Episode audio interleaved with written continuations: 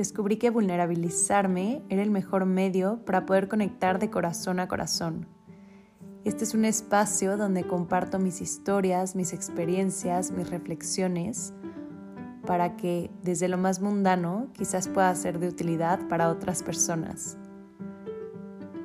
Bienvenidos a Vanos, Flores y un micrófono.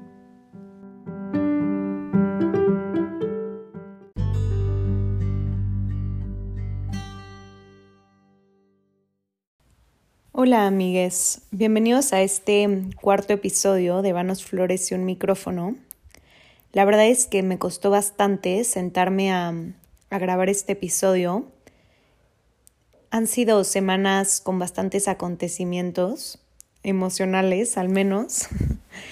y e igual estado como en este meollo entre que estoy haciendo muchas cosas, pero a la vez siento que no estoy haciendo nada y eh, mis momentos de ocio vienen como con culpa, em, casi como cayendo en esta trampa de, la, de nuestra sociedad, con un poco este tema que viene con la industrialización y este tema industrial de que siempre tenemos que estar produciendo y siendo productivos y los momentos de ocio realmente para mí vienen con culpa, ¿no?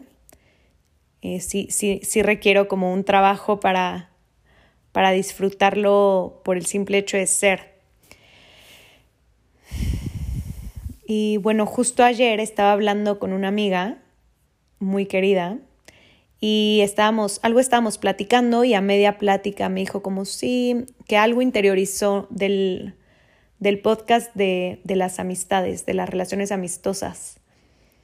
Y me preguntó que, cuándo salía el siguiente, ¿no? Y la verdad es que me dio gusto claro que me dio gusto que algo interiorizara y que le fuera de utilidad y que se pudiera proyectar en, en lo que platico. Em, pero le contaba, ¿no? Y reflexionábamos, porque claro que me es gratificante y siempre están esas personas que me escuchan incondicionalmente que escuchan los podcasts y me gusta recibir su retroalimentación, ¿no? Y me gusta que, que, que les guste y que les sea de utilidad y etc. Pero caigo también en este tema egoico y en esta trampa del ego que inconscientemente como que siento también que de repente voy a subir algo y va a tener así como muchísimo alcance y voy a estar recibiendo mensajes todo el día, ¿no? De que les cambió la vida y lo que sea, ¿no? O sea, hasta me da, me da un poco de vergüenza contarlo. Y, y justo platicándolo con ella, creo que eso, sin darme cuenta, me estaba desmotivando un poco, ¿no? Porque claramente esa no es la realidad y así no sucede ni, ni debería esperar que sucediera, ¿no? Pero pues eh, claro que ahí la conclusión fue que justamente los temas egoicos no son los que me deberían de detener, ¿no? Sino al contrario. Y al final es un espacio que disfruto, me es un espacio reflexivo y además me ayuda bastante tanto a regresarme al, a mi centro como para también motivarme, ¿no? Que luego son temas y son eh, reflexiones que, que se me olvidan, ¿no? En este drama cotidiano y del día a día. Y claro que al expresarlo también siento como cierta responsabilidad de vivir en congruencia, ¿no? Entonces, la verdad que ese sí, sí me es una motivación suficiente. Así que pues, heme aquí grabando este nuevo episodio. Y bueno, antes de empezar, la verdad es que quiero robar una práctica de mi maestra de yoga, eh, Durga Steph. Tiene un podcast muy bueno, muy enriquecedor, que se llama Conversaciones del Alma. Y antes de empezar, toma tres respiraciones. Y bueno, como ya lo hemos hablado en, en episodios pasados, la respiración es una herramienta que me ayuda a a regresar a mi centro, ¿no? Casi instantáneamente, como ayudarme a habitar el momento presente. Así que eh, si pueden y quieren, es cerremos los ojos y vamos a tomar tres respiraciones profundas. Inhalando por la nariz y exhalando por la boca.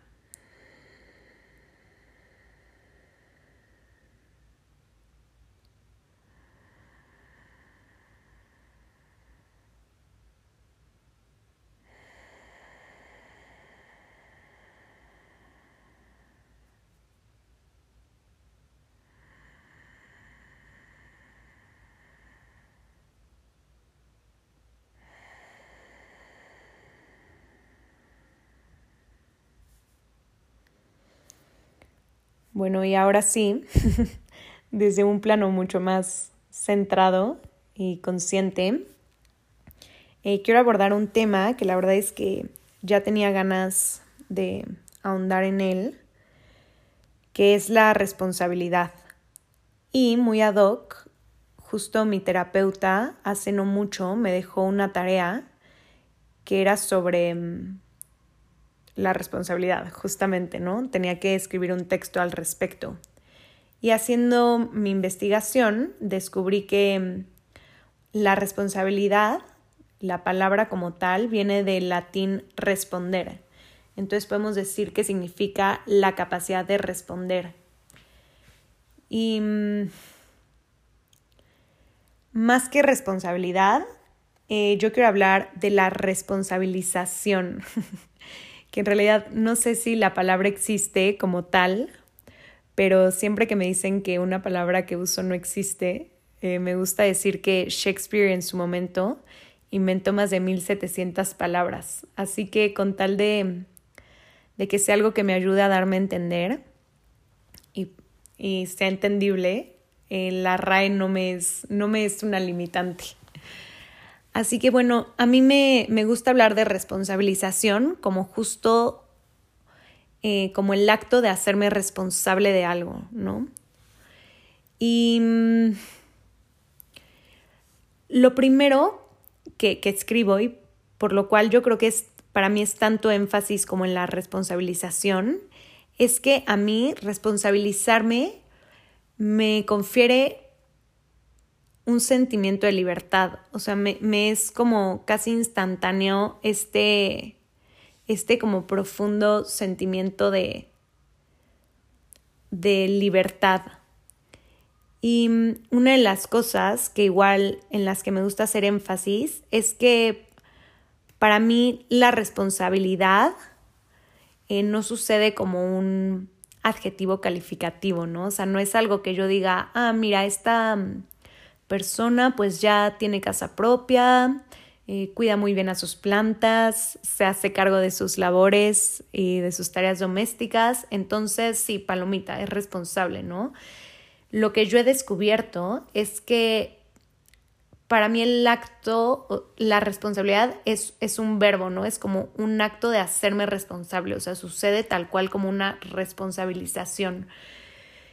Y mm, es algo que tengo que hacer constantemente, ¿no? Porque no, no, no se limita como a, a estos aspectos generales, ¿no? Como de, ah, ya soy, ya me hago de comer y voy al súper, entonces soy responsable, ¿no?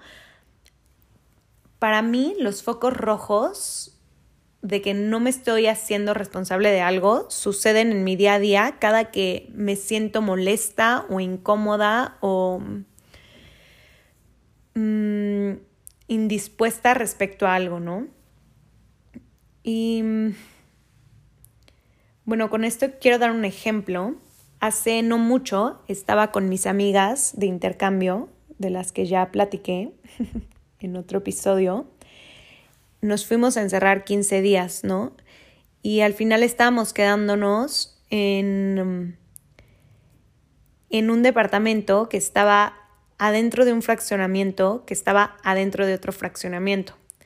Y para entrar a estos dos fraccionamientos teníamos que pasar por una caseta que tenías que, ya saben, enseñar tu licencia y luego abrir tu cajuela y como ellos no podían abrir tu cajuela, además tú te tenías que bajar, abrirles la cajuela y, y eso tanto de ida como de regreso, ¿no? Entonces también claro que alentaba muchísimo el proceso, entonces no solo tenías que hacer eso, sino que había una cola enorme para que llegaras a hacer eso, ¿no? Entonces, pues bueno, ya se habían acabado nuestros 15 días de encierro y yo ya había, ya, ya me tocaba pues regresar a mi casa, ¿no? Entonces ya había cargado todo mi coche y todo listo para regresar. Eh, ya traía mi gatita, su arenero, todo lo que implica, ¿no? Cargar el coche y estar lista para tomar carretera. Y mm, antes de eso iba a pasar por algo que me iba a prestar una amiga a su casa y yo de ahí ya me iba a seguir, ¿no? Entonces, pues, como buenas amigas, decidimos todas pasar juntas a casa de mi otra amiga y de ahí yo ya me iba a seguir a la carretera. Entonces, pues ya vamos todas en el camino y de repente una amiga dice, ay no, no encuentro mi cartera. Y en primera instancia dije, a ver, que la busque bien, porque ya conozco a esta amiga y es la típica, ¿no? Que de repente es como, niñas, mi celular. Y pasa un segundo y es como, ah, no, lo traía en la, en el bolsillo, ¿no? O sea, que ni siquiera se toma un minuto para buscarlo, pero ya nos anticipó que lo había perdido, ¿no? Entonces dije, no, a ver, que la busque, seguro ahí está, ¿no? Y ya después de un rato fue como, no, niñas, de verdad, no encuentro mi cartera. Fue como, a ver, pero oye, no la dejaste en la casa, ¿estás segura? Ya haz memoria. Y que no, no, no, no, no, estoy segura que la bajé, seguro la tiré en el estacionamiento. Entonces, en ese momento, de verdad, yo sentí como me hervía así el esófago, que dije, híjole, no. O sea, regresar al fraccionamiento, ya íbamos a mitad del camino, pasar por las dos plumas, bajarnos y luego salir por las dos plumas el desastre que significaba etc, etc, etc. Entonces enseguida mi ego haciendo corajes, ¿no? Y yo, ay, no, no, y regresar, no, hombre, y esto yo exteriorizándolo, ¿no? O sea, diciéndolo en fuerte, y yo, no, hombre, y las plumas, no, y esto y lo otro, o sea, en mis ganas egoicas de hacer sentir mal a la otra persona, ¿no? Y en ese momento, eh, hasta que dijo como, pues tomo Uber, esa fue como mi, pausa, ¿no? O sea, ¿qué onda? Algo no estás haciendo bien, o sea, como que va a tomar Uber, ¿no? Venimos todas juntas. Entonces dije, ¿cuál es mi responsabilidad aquí? Y en primera instancia es fuerte, ¿no? Porque sí para mí me doy cuenta que el responsabilizarme muchas veces sí requiere como una indagación profunda en los pensamientos, porque en primera instancia diría, pues ¿cuál es mi responsabilidad en que ella perdió su cartera? Pues ninguna, ya sabes, de que distraída mi amiga, ¿no? Pero no, o sea, fue como, a ver, Fer, este viaje ni siquiera estaría pasando si no fuera por ti, o sea, todas te están acompañando por algo que tú pediste, ¿no? ¿Cómo oso todavía de que quererla hacer sentir mal? Y en ese momento, de verdad, o sea, basta con poder ver mi responsabilidad al respecto para que haya un, un switch, o sea, emocional, corporal, de decir, doy un, un giro de 180 grados, ¿no? Y al final, claro que ya hasta yo iba como de buenas por la cartera, esperando, claro que además sí estuviera ahí. Y al final me acuerdo que hasta me dijo que hay gracias. Y para mí fue no, gracias a ti. O sea, hasta me sentí mal de recibir ese gracias. O sea, no, no, no había por qué agradecerme, ¿no? O sea, fue gracias a ti de verdad porque por existir, ¿no? O sea, casi que aprendí una lección. Y mm, bueno, ese para mí es un claro ejemplo, em, pero es un momento preciso que me responsabilicé al respecto, ¿no? Pero son en mil los momentos en mi día que yo no me estoy responsabilizando respecto a algo. Y lo veo claramente, ¿no? Hasta en el tráfico, ¿no? Camino a, al trabajo, puede ser, ¿no? y, y voy no sé, alguien se me mete o lo que sea y hay muchísimo tráfico, entonces voy enojada y voy em, pues mentándosela a la gente y estresada. Y para mí ese es signo perfecto y foco de que no me estoy responsabilizando respecto a algo. Y mm, algo, una práctica que me cuesta en realidad, pero recuerdo mucho que alguna vez en en una clase nos dejaron leer un libro de Jorge Bucay que se llama cartas a Claudia, que lo tiene justo en colaboración con otra persona, que es Claudia, creo. Y en un momento habla de, de modificar el tengo que por quiero. Y creo que justo es una premisa de esto de responsabilizarme, ¿no? Porque hay veces que uno pensaría, y es casi automático, ¿no? No, tengo que trabajar, pues claro, o sea, tengo que porque pues tengo que comer y tengo que que proveer de croquetas a mi gato, ¿no? Pero si lo pienso muy profundamente, no tengo que, o sea, no tengo que realmente, ¿no? Podría no trabajar, podría decidir no tener una casa, ni tener un gato, ni, ni comer, ¿no? O sea, siquiera, o sea, sí es, es, es una decisión, o sea, todo lo que estoy haciendo es una decisión realmente, o sea, no hay una, no hay alguien que esté aquí detrás de mí, aunque así pareciese físicamente, realmente a mí la responsabilidad me hace darme cuenta que yo tengo este último, eh, la última palabra, ¿no? Y me recuerda mucho también al libro de El hombre en busca del sentido de Víctor Frank. Para los que no conocen a, a este autor, o este libro, bueno, Víctor Frank eh, fue una persona em, que vivió la Segunda Guerra Mundial y él estuvo tanto en Auschwitz como en otro campo de concentración, que ahorita no recuerdo el nombre, y él ya entró como psiquiatra, creo que era, sea, ya entró con el título de doctor, y sobrevivió la Segunda Guerra Mundial, o sea, sobrevivió los campos de concentración. Él creció en una familia judía, eh, creció con la religión judía y mm, al salir él desarrolla una, una filosofía y una eh, rama de la psicología que hoy se conoce como logoterapia. Y habla mucho como sobre estos temas, ¿no? Como este, este sentido de la vida que también viene mucho con la responsabilización. Y a mí su historia me recuerda mucho a este tema de la responsabilidad y de tener la última palabra, porque él plantea como más allá de la situación externa y del contexto eh, físico que estaba viviendo, hay algo de lo que él se podía responsabilizar. Y ese algo, en su caso, era su estado mental, ¿no? Y sus motivaciones y la razón por la cual estaba ahí, ¿no? Y darle un sentido a lo que estaba haciendo. Y yo creo que va muy de la mano y, y le da mucho sentido a esto que hablo que, que al final el responsabilizarme me confiere libertad. Y ahí se ve claramente, ¿no? Más allá de estar en un cuarto de 4x4, me puedo responsabilizar sobre algo que me va a dar me va a dar un tipo de libertad, ¿no? Más allá de los limitantes físicos, hay una libertad de yo como decida vivir em, esto que se me está planteando en el plano físico.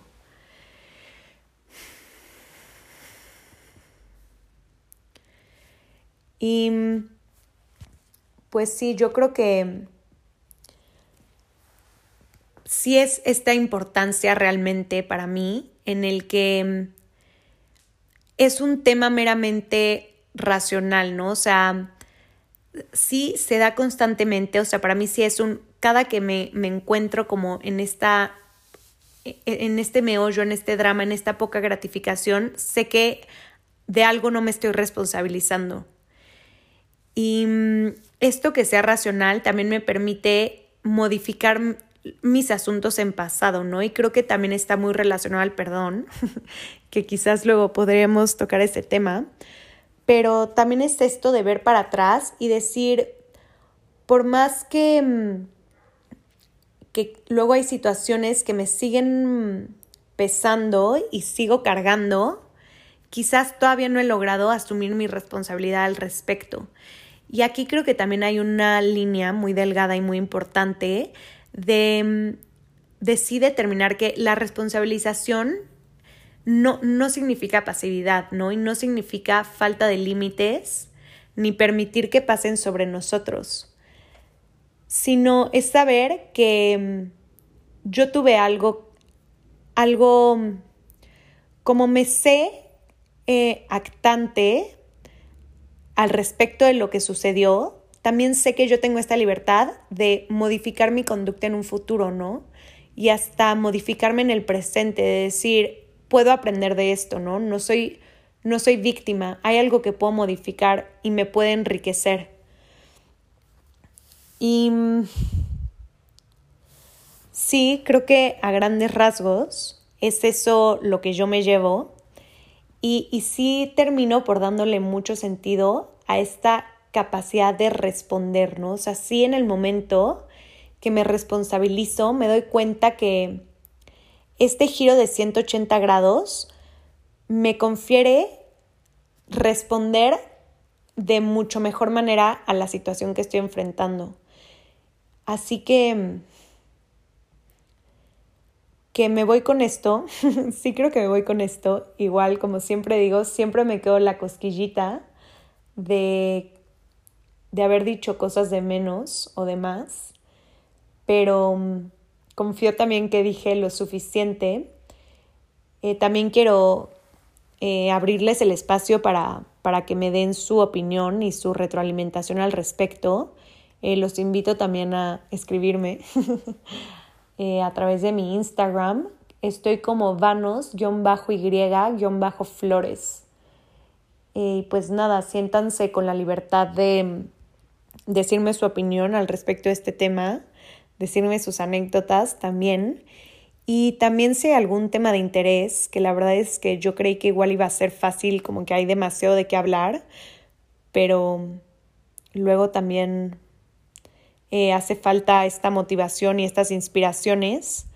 Así que, pues nada, sin mucho más que decir por hoy, eh, los dejo y nos escuchamos pronto. Gracias por escuchar.